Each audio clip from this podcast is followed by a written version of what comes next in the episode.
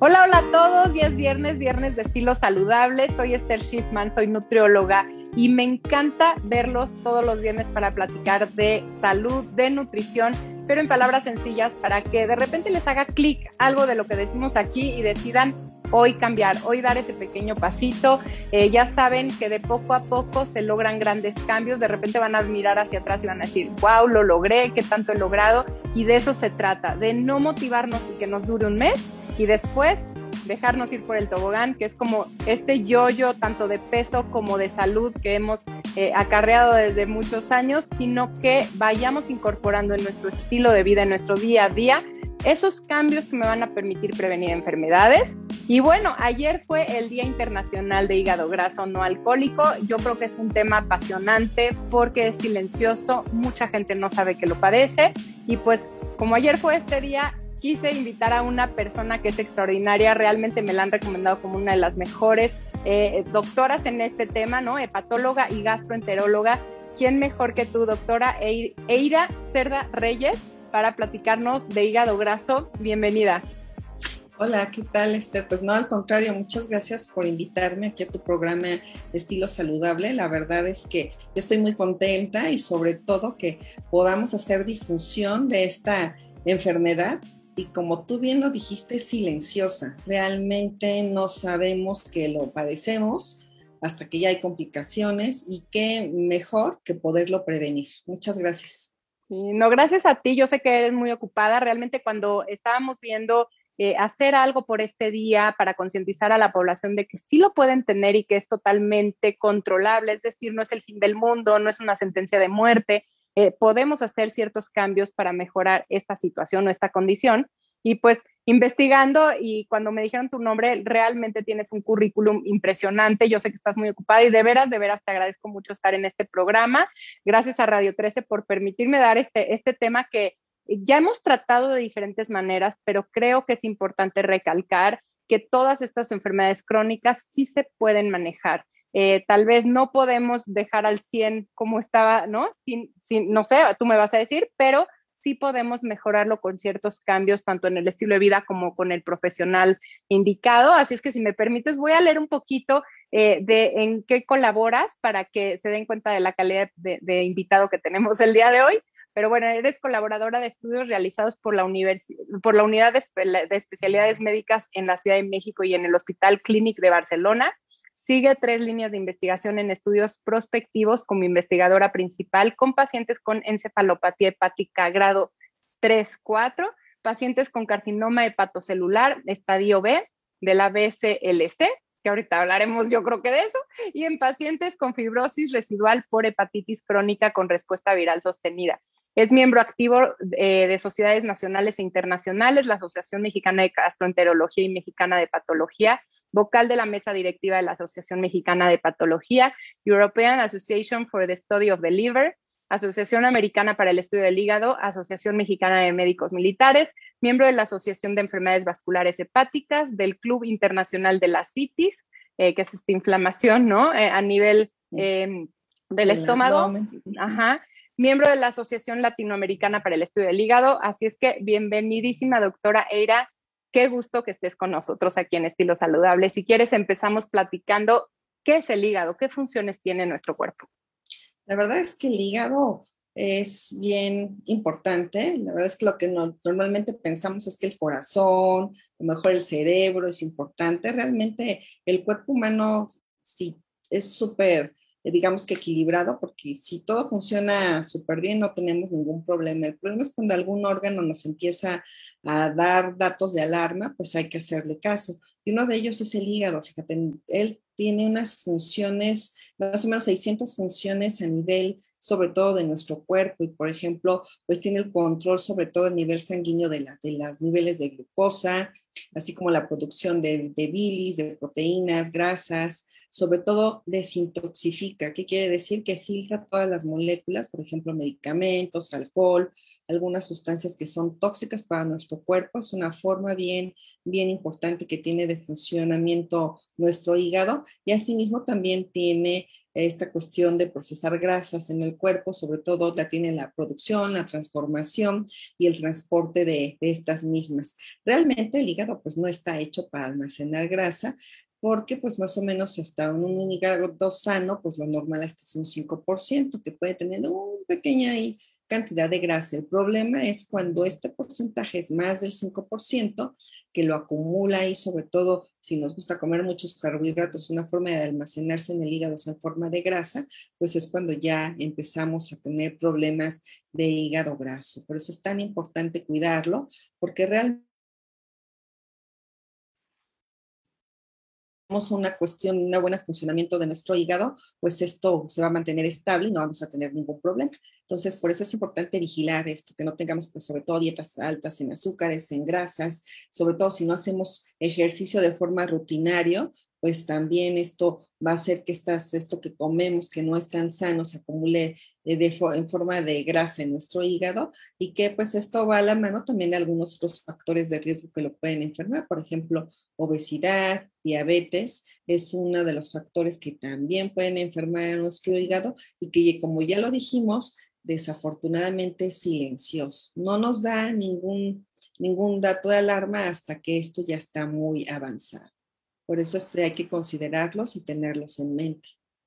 Sí, muy importante. Me encantó cuando hablaste de, detoxificación, Dios mío, porque todo mundo te dice, Esther, dame una dieta detox, dame lo que me desintoxique. Y está de moda esta palabra, pero ¿quién mejor que nuestro hígado, no? Esta función de, de desintoxicación, pues sí la tenemos natural, no tenemos que meternos juguitos, ni cositas, ni nada que limpie nuestro cuerpo porque el hígado se encarga de limpiarlo. Así es que si se llena de grasa, evidentemente nos estamos intoxicando. La mejor manera de desintoxicarnos es que nuestro hígado esté sano, ¿no?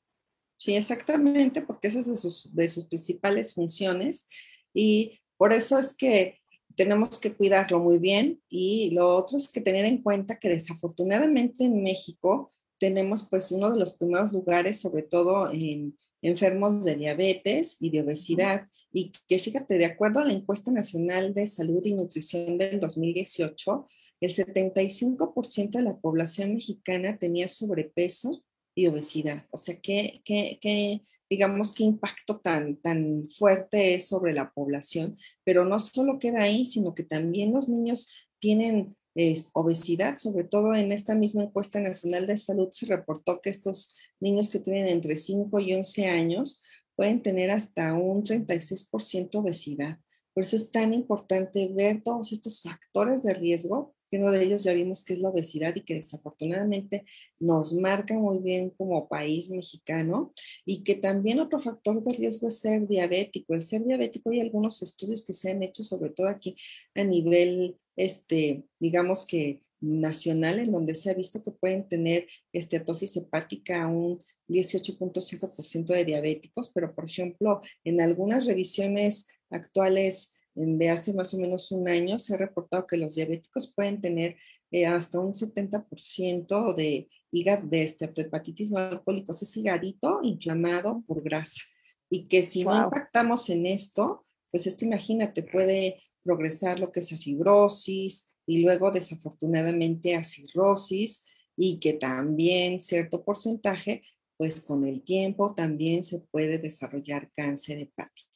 Entonces es por eso que todas estas cuestiones de ir, eh, sobre todo difundiendo esta enfermedad desde el 2018, que se creó este Día Internacional de Hepatitis No Alcohólica, o lo van a encontrar ahí a lo mejor si lo buscan en las computadoras, en sus redes sociales como Día Internacional de NASH, eh, van a ver que esto no es tampoco tan, digamos que tan, eh, tiene apenas desde el 2018 se empezó esta difusión de esta enfermedad y que actualmente, de acuerdo al Global Liver Institute, se ha hecho ya una, una, digamos que difusión ya a nivel mundial, tanto con las asociaciones americanas, europeas, latinoamericanas, para el estudio del hígado. Si ustedes lo buscan en redes sociales, también encontrarán que todas las asociaciones estamos haciendo y pugnando para que se le dé suficiente difusión a esta enfermedad y se pueda actuar a tiempo y podamos lograr sobre todo que pueda haber una reversión de esta entidad.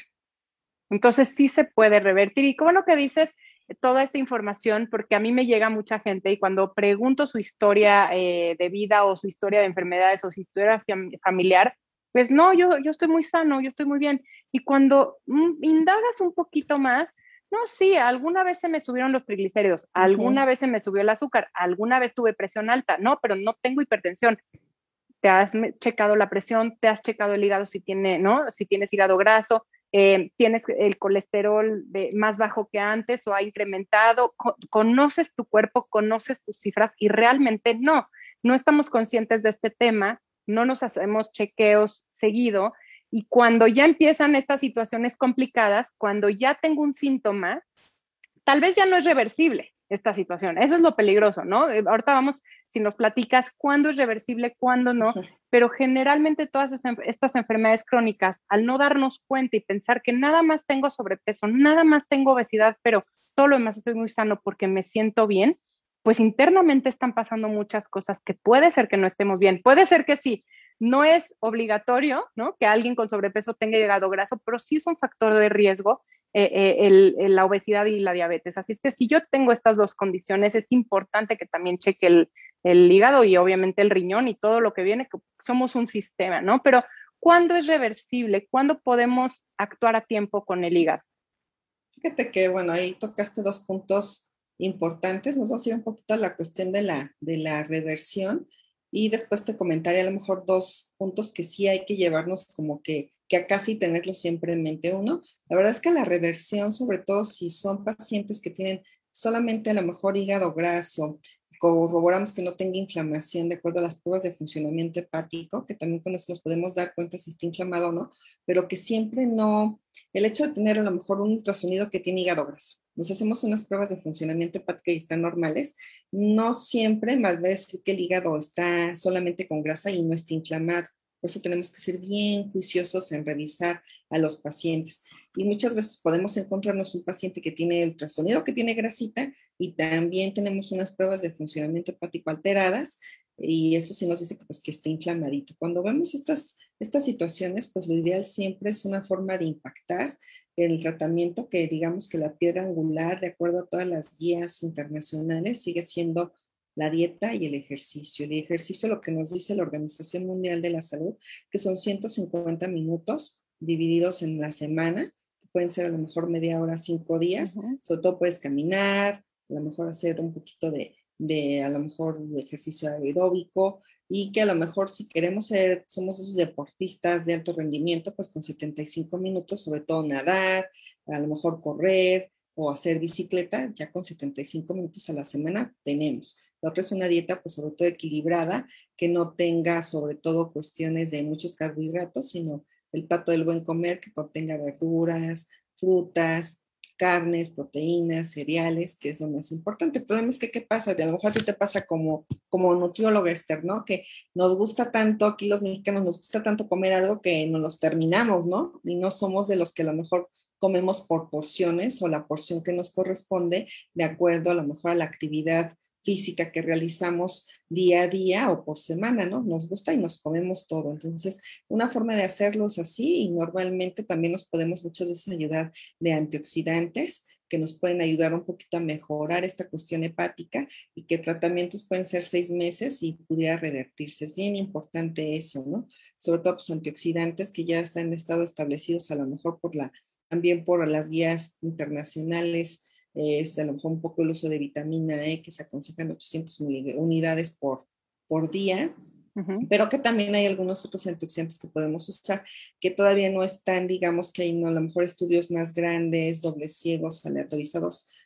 pero podemos usar algún otro tipo de antioxidantes que nos pudieran ayudar también a esta cuestión hepática. Algunas veces es importante también tener en cuenta que lo típico que tú dijiste, ¿no? A lo mejor la vecina me dice, tómate este tecito para desintoxicar el hígado, ¿no? Y la verdad es que siempre es importante tener en cuenta que no también lo natural en este en exceso también es malo, por eso es poquito también lo que tomamos. Hay algunos antioxidantes a lo mejor como eh, de metionina, silimarina, sibilina, que pudieran ayudar un poquito a esta cuestión de, inflamación hepática, pero que pues hasta el momento tenemos también que, que esperar que salen en más estudios aleatorizados y controlados. A nivel mundial hay muchísimos estudios, como no tienes ideas, estudiando para ver si hay algún medicamento, sobre todo que ayude a reversión del, de la esteatosis. Algunos de ellos ya, ya están, este, digamos que, avalados y que pueden reducir la esteatosis hepática, pero que ahorita lo que se pugna más es que también si estos pacientes tuvieran grasita, pero que ya tuvieran fibrosis y un grado avanzado de fibrosis, también hubiera terapia para eso y que son los que se están todavía investigando para que se tenga una reversión de la fibrosis, que es a donde más, sobre todo los investigadores a, a nivel mundial, quieren impactar. ¿Qué es la fibrosis? ¿Qué pasa? O sea, ¿por qué se da fibrosis cuando se llena de hígado, de grasa el hígado? Cuando este higadito está todo lleno de grasa, finalmente hay cuestiones inflamatorias y al momento de que hay cuestiones inflamatorias, pues también se activan unas células que se llaman células estrelladas. Estas células estrelladas al activarse van a producir más interleucinas, por ejemplo, citocinas inflamatorias, unas de ellas son interleucinas 1, 6, factor de necrosis tumoral, y esta cuestión va a hacer que también aumente la expresión de colágeno. Al aumentar la expresión de colágeno, pues va a aumentar más esta cuestión de que este higadito se ponga más durito. Haya mm. más cuestión de fibritas entre cada celulita, entre cada hepatocito. Y si esta inflamación persiste, persiste, persiste, pues ahí va a estar inflamado, va a ser más producción de, de sistemas proinflamatorios, va a ser más producción de colágeno y esto con el tiempo pues va a generar fibrosis. Y si esta fibrosis o esta cuestión, este factor que está dañando nuestro hígado no se controla, pues con el tiempo desafortunadamente vamos a desarrollar cirrosis hepática. Por eso es tan importante prevenirlo y es por eso que todos estos estudios que están encaminados en ver si se puede revertir la fibrosis todavía están, digamos que, en línea de investigación y que yo creo que en un futuro ya tendremos algún medicamento, sobre todo para cuestiones de esteatosis y que pueda haber también reversión de la fibrosis, que es en donde más se quiere impactar, porque realmente pues, algunos fármacos sí nos ayudan a disminuir la esteatosis hepática, pero sobre todo es importante que acudan a su médico, ¿no? A lo mejor que estoy diciendo, tómese vitamina E, van a ir rápido por la vitamina E, no, hay que valorarlos de forma integral, porque qué tal si el paciente es diabético y a lo mejor realmente lo que le beneficia no es una vitamina E, ¿no? Entonces es importante siempre, digamos que individualizar el tratamiento y sobre todo dirigirse ya, por ejemplo, con ustedes como nutriólogas que nos ayudan mucho en la consulta y también nosotros para ver qué factores de riesgo tiene, en dónde hay que impactar y qué, cuál es el tratamiento ideal para estos pacientes. Me encanta que hayas mencionado lo del nutriólogo y el médico, porque sí podemos trabajar juntos y más en estas situaciones. Eh, son situaciones complejas, muy individuales, y sí lo ideal es que vayan tanto el nutriólogo como con el médico especialista para que nos vayamos comunicando y vamos, vayamos dando un tratamiento que incluya el estilo de vida y los fármacos adecuados, que no se contrapongan unos con otros y que no usemos lo que le funcionó a la vecina o lo que se dice por ahí, eh, ah, o lo que viene el programa de Esther, pero que tal vez no aplica a mí. Entonces, siempre estas sensibilizaciones van hacia ir con los profesionales de salud, confiar en esta información, que siempre vamos a utilizar los estudios, lo, basado en evidencia y realmente no nos vamos a ir con cualquier hierbita que posiblemente funcione, pero simplemente pudiera no ser tan buena para ti por tu condición. Así es que sí es importante eh, ser conscientes de esto y atenderse con profesionales de la salud porque sí es reversible y como dice la doctora, tal vez en un futuro hasta pudiéramos revertir esa, fibrosis, que me parece que es algo ya más, más complicado, ¿no? Que tu hígado se ponga durito y que ya no funcione bien,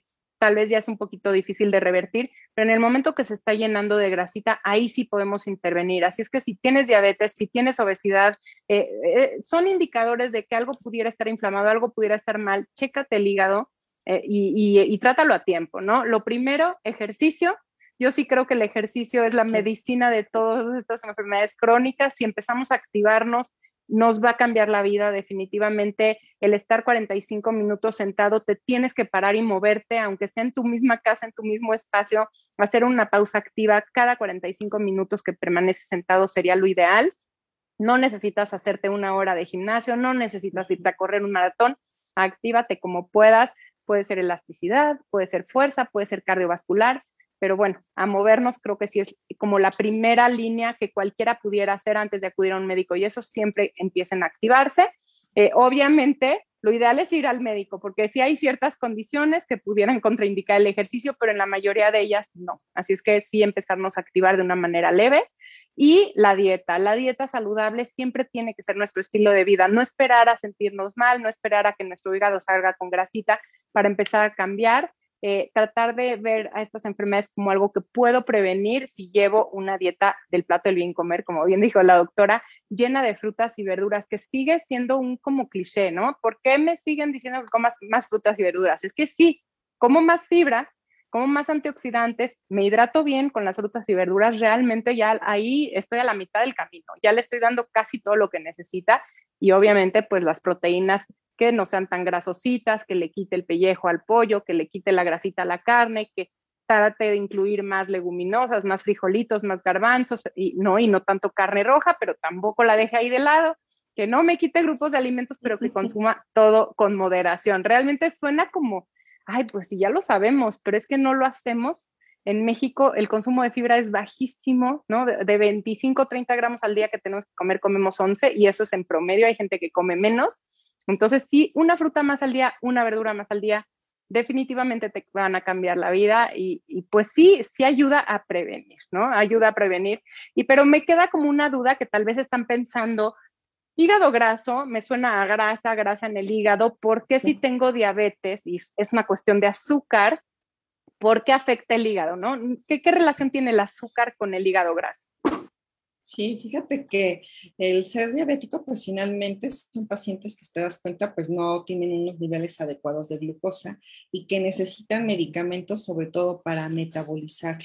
Entonces, como tienen, necesitan esos medicamentos para que puedan metabolizar esa, digamos que esa azuquita, pues lo que normalmente pasa, pues es que esta azuquita pues va viajando por la sangre. Entonces, al estar viajando por la sangre, pues no tiene a lo mejor alguna forma de absorberse y eso desafortunadamente pues se va a ir y se va a acumular al hígado. Esa es una de, los, de las cuestiones. La otra es que también los pacientes con diabetes pues pueden tener un poquito de lo que se llama dislipidemia secundaria, o sea, pueden tener alteración tanto del colesterol como de los triglicéridos y pasa lo mismo. Este hígado ya se acumuló un poco de grasa y el hecho de que este hígado ya esté con ese acúmulo de grasa, pues no va a metabolizar bien las grasas y no las va a dejar, no las va a eliminar de forma adecuada. Entonces, pues se va a acumular y eso es uno de los factores que hace que estos pacientes con diabetes pues tengan hígado graso. Y ese es un punto que, que quería comentarte. Actualmente hay algunos cambios en esta nomenclatura de hígado graso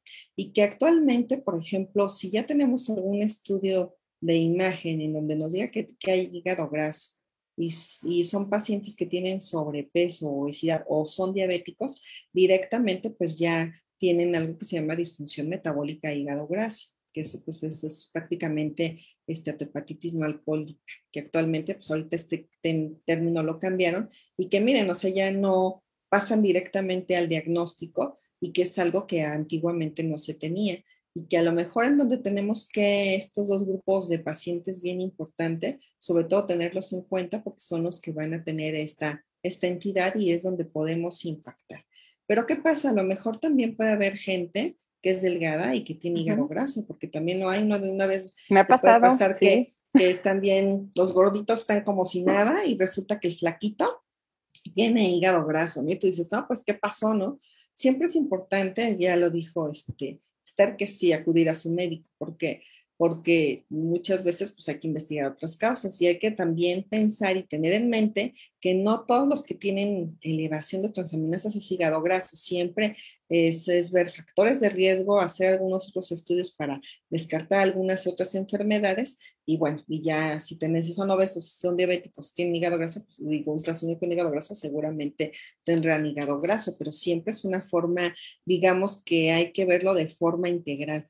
Pero miren, estos pacientes que son delgaditos, pues hay que ver que no tengan factores de riesgo metabólico, por ejemplo, a lo mejor que tengan presión alta arriba de 130-85, que es un factor de riesgo. A lo mejor estos delgaditos, porque nos ha tocado ver que son los que tienen ya dislipidemia, ¿no? triglicéridos arriba de 150 o el colesterol bueno que es el HDL menor de, de 40. O a lo mejor son estos pacientes que tienen glucosa arriba de 100 y que no les hacemos caso. Decimos, ah, como no tiene arriba de, de 126, pues no es diabético, es intolerante a la glucosa. Pero si se dan cuenta, ya el glicemias arriba de 100 ya es un factor de riesgo metabólico. Y por ejemplo. El cuerpo te está diciendo, ojo, ¿no? Exactamente, entonces, y también a lo mejor algo, este, ver también eh, cuestiones de homeostasis en, digamos que un índice de resistencia a insulina también, y algo que es nuevo, que también esto, con estos nuevos cambios de a lo mejor de, nomenclatura del, hígado graso, de la esteatohepatitis no alcohólica, también los niveles de proteína se reactivan mayores a 10 miligramos sobre decilitro también es un factor de riesgo metabólico. Entonces, pues primero hay que ver que esta, este, eh, a la mejor persona que llega a la consulta que es delgado, ver que no tenga algún otro riesgo metabólico y que aunque no esté gordo, tiene a lo mejor más de dos riesgos metabólicos, pues ya con eso se puede hacer hasta el diagnóstico o un factor para tener hígado graso. Es bien importante. También a lo mejor aquellas mujeres que van al ginecólogo y que tienen síndrome de ovario poliquístico o aquellos que tienen... Eh, este, apnea obstructiva del sueño, algunas veces hasta tener el ácido úrico, también hiperuricemias, también es otro, algunos factores que pudieran ser estos más de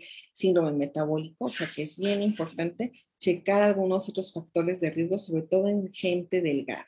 Y si es gente delgada, ver si no hay factores metabólicos y si no, pues descartar algunas otras causas y si no, pues ya lo ideal es también para combatir esta cuestión del hígado graso, sobre todo hacer ejercicio, o sea, hacer músculo, que es lo que nos ayuda más a que estos, estas personas que son delgadas, pues no se desanimen, porque a lo mejor dicen, ay, sí, yo estoy bien delgado, yo no sé de dónde salió esto, ¿no? Sí, ya no tengo más que hacer, porque eso tenemos en la mente, ser delgado es saludable, no es cierto. Eh, puedo tener estos, estas alteraciones metabólicas que no me estoy dando cuenta y es silencioso tanto para una persona con obesidad como una que no tiene obesidad, así es que hay que checarse, ¿no? Y, y ojo, aquí dijimos algo muy importante, no solo es bajarle a las grasas, me ha tocado escuchar mucho, yo no entiendo por qué mis triglicéridos están altos y tengo hígado graso, si yo ya le bajé a todas las grasas, ya, ya no como carne, ya no como grasitas y carnitas y todo. Y realmente le entras a las donitas y le entras a todos los panquecitos y el pan dulce, toda esta combinación de grasa con azúcar que viene en estos productos industrializados, pues sube los triglicéridos, sube el colesterol, sube el hígado graso. Así es que también cuidado con ese tipo de alimentos, ¿no? No solo la grasa es la evidente, lo, grasoso que no salga la grasa de ahí o lo frito, sino también productos ultraprocesados pudieran ser. Así es que bueno, también el alcohol, ¿no? En este caso pudiera dañar el alcohol y que no fuera eh, por la alimentación, sino que sí fuera un, un, hígado graso alcohólico, pero bueno, ese es otro tema. Pero sí importante eh, analizar tu propio cuerpo, aunque es silencioso, sí hay ciertas situaciones que te puedes ir dando cuenta que te están dando señales de alerta. Em, trata de ir con un profesional para que no hagas locuras con quitarte nada más las grasas y ya, o sea, realmente es un, cada, cada caso es distinto, ¿no? Y pues ir con el profesional a que nos cheque y a que nos dé el tratamiento indicado, pero obviamente activarnos toda la parte preventiva siempre va a ser importante. ¿A qué edad podemos empezar hacer chequeos. Por ejemplo, hablabas de los niños con obesidad infantil que pudieran tener alto riesgo de hígado graso no alcohólico. ¿Qué, qué, qué, podríamos hacer con ellos que están tan chiquitos? Sí, pues uno, mm, sobre todo si sabemos que nuestro hijo, nuestro sobrinito o algún familiar, sobre todo que sea pues de estos niños escolares, pues, o escolares, uno, pues sobre todo llevarlo al pediatra, ¿no? Ver qué es lo que está pasando, también que no tenga alguna otra enfermedad que esté alterando su metabolismo y que por eso también tenga problemas de, de sobrepeso, obesidad y sobre todo llevarlos al pediatra, creo que es lo más importante. Y el pediatra irá si es conveniente hacer un ultrasonido o unas pruebas de funcionamiento hepática, hepático, sobre todo para poder dar algún tratamiento orientado que finalmente es dieta y ejercicio, sobre todo en los niños sobre todo ya ves con todas estas campañas de ponerle las, las etiquetas de alto en calorías, todo esto, pues como que nos hacen un poquito de mira, ojo, ojo, ojo, ¿no? Como que no lo comas o, besu, o, mídete en lo que vas a comer. Eh, eso es una. La otra siempre es leer las etiquetas, porque resulta que a lo mejor vamos y nos compramos, que unos, eh, no sé, algunos chocolates de dieta o algunas galletas de dieta y resulta que no son de dieta, ¿no? Que si leemos la etiqueta, resulta que a lo mejor son mil kilocalorías y resulta que no son tan de dieta, ¿no? Eso es también. Sí, les quitaron la grasa, pero les pusieron mucha azúcar, les quitaron el azúcar, pero les pusieron mucha grasa. Entonces hay que leer las etiquetas. Y la otra cuestión, sobre todo a las mamis, ¿no? A lo mejor ahorita en pandemia, pues tuvieron que estar en casa con los niños, a lo mejor en lugar de darles, ay, quieres el chocolatito, o quieres a lo mejor unas galletas o el pastelito, pues mejor algo más nutritivo, ¿no? Verdurita picada, unos pepinos, una jícama, ¿Por qué? Porque desafortunadamente pues no estamos tan acostumbrados a tener un buen desayuno, un, por ejemplo, un refrigerio que sea más sano, una comida también que tenga, como tú dijiste muy bien, verduras, leguminosas, este, ensaladas, sobre todo que sea algo equilibrado y que pues muchas veces por el tiempo, lo primero que, lo primero que ves, lo primero que, que a lo mejor le das al, al niño para la escuela y no, yo creo que aquí sobre todo invertir más tiempo en lo que es la alimentación de los niños, porque finalmente, eh, como dicen, ¿no? La infancia es el futuro sobre todo de la, del país, pero sobre todo lo que comemos en la infancia es lo que también nos va a impactar en el futuro, ¿no? O en la adolescencia, en la adolescencia también, ¿no? Y también en los adultos. ¿eh? sí, nunca es tarde, nunca es tarde, pero realmente intervenir en los más pequeños definitivamente va a impactar en la salud de los adultos enseñarles a tomar mejores decisiones, todo enfocado en la salud, no en el peso. El peso no es lo importante aquí, sino que sí es un factor de riesgo, te está indicando que algo estás haciendo mal o que algo anda mal en tu organismo. Así es que ir al pediatra, ir a tus chequeos, hacerte estudios de análisis o ultrasonidos o lo que te tengas que hacer, porque invertir en la salud definitivamente va a ser más barato que invertir en la enfermedad. Y realmente me quedaría con eso, ¿no? Con conocer tu cuerpo tanto que te puedas dar cuenta si algo está pasando, que te hagas chequeos regulares desde pequeño para que las situaciones no se agraven y se queden como más complicadas de corregir, que te enfoques en el estilo de vida saludable, sueño reparador, actividad física, que te hidrates con agua natural, eh, que comas más frutas, verduras y proteínas vegetales. Realmente eh, todo lo que se dice y que ya se sabe, ponerlo en acción cambio por cambio, pequeño por pequeño que sea, seguro vas a lograr la diferencia. Y no importa si eres delgado o tengas sobrepeso, todos tenemos que hacer estos mismos cuidados, todos tenemos que cuidar nuestra salud, hacernos chequeos con un profesional y qué mejor que no eh, con la doctora especialista en el hígado para ir a ver si algo anda mal en mi, no, si mi colesterol está elevado, tengo triglicéridos, tengo que ir con el especialista a ver ¿no? Si todo está bien con mi hígado, que es un órgano maravilloso que nos ayuda a desintoxicar. no, ahí está el detox saludable, ahí está el detox, la magia, la clave para desintoxicar nuestro cuerpo. Si nuestro hígado no está sano, nos vamos a intoxicar, definitivo, ¿no? Sí, creo que eso es, es bien interesante y esto aplica en todo, ya lo dijiste, ¿no? En todas las enfermedades aplica a todo. Si queremos estar sanos, pues hay que hacer dieta y ejercicio, pero es para todo, ¿no? Porque también hay que tomar en cuenta que si hay hígado graso, pues también nos puede tener después complicaciones, ¿no? Entonces, mejor impactar desde un inicio para que no tengamos ningún problema, sobre todo a largo plazo, ¿no? Exactamente. Y bueno, me gustaría como terminar este programa con esta reflexión, eh, que todo puede eh, solucionarse, no es el fin del mundo, podemos irnos enfocando poco a poco a la prevención, armar a las nuevas generaciones con herramientas para que cuiden eh, su salud, que ya se deje este enfoque al peso nada más por la cuestión del peso, sino que sepamos que son condiciones inflamatorias que están lastimando internamente de manera silenciosa nuestros órganos, que los tenemos que cuidar porque nuestro cuerpo es una máquina perfecta, pero como dijo la doctora Eira, si uno falla, empieza a fallar todo lo demás, así es que cuidemos que todo de manera integral esté súper sano. Y no sé si, eh, doctora Ira, quisiera cerrar con algo más y compartirnos sus redes para que la busquen y le hagan preguntas y pues vayan con los profesionales que saben de esto. Pues sobre todo cuidarse, vigilarse, ver que no tengan factores de riesgo. Ya vimos que obesidad y diabetes es uno de ellos. Ver si no hay algunos otros factores de riesgo metabólico, ya vimos presión arterial alta, arriba de 130-85, glucosas entre 100 y 125 miligramos sobre decilitro, sobre todo revisar estas situaciones bien importantes y sobre todo, ¿qué queda? Pues amar a nuestro hígado, ¿no? Y la forma de amarlo, sobre todo, es cuidar dieta, ejercicio y sobre todo prevenir una enfermedad que es sobre todo hígado graso, que si estamos a tiempo lo podemos revertir y si lo revertimos, evitamos que esto nos lleve a una fibrosis y a una cirrosis. Y a lo mejor antes hacían el corazoncito, ahora vamos a hacer un higadito así, ¿no? De ama tu hígado, ¿no? Un triangulito. así, ¿no? Qué maravilla. Estaría súper bien. Y antes de que nos digas tus redes y eso, eh, ¿habrá síntomas, algo, algo que tal vez no sea tan evidente, pero que nos pudiera indicar, o tal vez ya cuando esté avanzado que pudiéramos sentir? Fíjate que tú lo dijiste desde el principio, eh, la, la, enfermedad del hígado graso sobre todo todas las enfermedades hepáticas son silenciosas. O sea, no, qué bueno fuera que a lo mejor todos los médicos tuviéramos unos lentes estos de rayos X o de estos infrarrojos para ver este, este tiene, este no tiene. La verdad es que como tal no hay. Y la verdad es que no se diagnostica uno, pues sobre todo haciendo prevención, ¿no? Ya vimos factores de riesgo, que qué padre, que ahí podemos impactar, pero muchas veces esto pasa de largo, no se da cuenta, no se dan cuenta, y es cuando a lo mejor el enfermo llega a urgencias o porque ya llega con hemorragia, que puede ser por cuestiones de varices esofágicas, o llega todo amarillo, que pues ya la enfermedad hepática está muy avanzada, o llegan ya con acumulación de agua en el abdomen que se llama citis, o que desafortunadamente nos ha tocado ver casos que ya llegan con todo, ¿no? La descompensación de la citis, la hemorragia, pero también llegan ya con un cáncer hepático avanzado.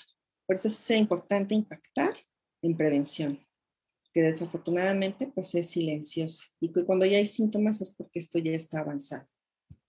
Qué importante esto. Estoy segura que ahorita la gente se va a ir a checar. Vamos a salir de esta pandemia fortalecidos, revisándonos, conociendo nuestro cuerpo y yendo con profesionales de la salud que nos guíen de la mano con lo que hay de evidencia científica, ¿no? No caer con charlatanes, no caer con hierbitas o cosas que nos pudieran hacer más daño eh, hay alguna herbolaria que claro que funciona, sin embargo, el profesional de la salud también sabe de este tipo de, de, pues, de herbolaria o de, o de pues, suplementos que pudieran ayudar en el caso que se requieran, ¿no? Pero siempre con profesionales de salud calificados. Y pues ahora sí, si nos compartes tus redes para que te hagan todas las preguntas, acudan contigo, Claro que sí, fíjate que antes también de irnos, también es interesante que a lo mejor ya nadie quiere saber más de COVID, COVID, COVID, porque dijimos, no, ya pasó un año y medio y seguimos en esto, pero fíjate que ahí se han hecho reportes que también las cuestiones de hígado graso o esteatopatitis no alcohólico, se ha visto que cuando tienen esta infección por SARS-CoV-2, pueden tener más alteraciones de las pruebas de funcionamiento hepático, pero curiosamente también mayor tiempo de eliminación viral y que también tienen un riesgo potencial más elevado de que el cuadro clínico sea hasta más grave para los pacientes con COVID-19. Entonces, también hay que tomarlo en cuenta y si también queremos que, que, que, que, ya no pase nada, que esta pandemia se controle, pues sobre todo eh, tratar de no tener un hígado graso para que también la infección no sea más prolongada, ¿no? Estoy de acuerdísimo. ¿Y tus redes?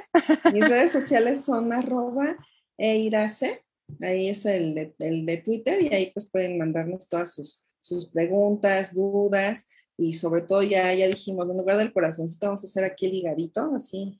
Que vamos a hacer una campaña juntas para concientizar. Ajá. Yo creo que ese era el objetivo de este programa. Eh, ayer fue el Día Internacional de Hígado Graso No Alcohólico, así es que realmente ser sensibles a que esto pudiera pasarnos. No estamos exentos, aunque tengamos un peso normal. Así es que checarnos y te agradezco muchísimo estar aquí en este programa Estilo Saludable. Apreciamos mucho tu tiempo y gracias a todos por conectarse todos los viernes de 12 a 1 en este programa. Gracias Radio 13 Digital por este espacio que va a ayudar seguramente a mejorar la salud de todos los mexicanos.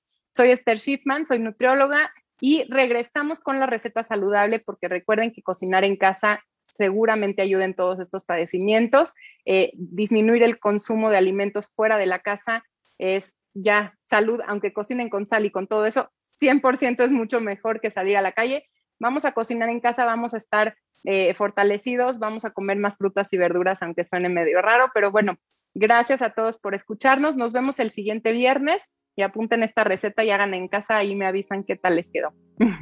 bye bye. Gracias, doctora. Gracias por la invitación y, saludos a todos los tus seguidores. Gracias.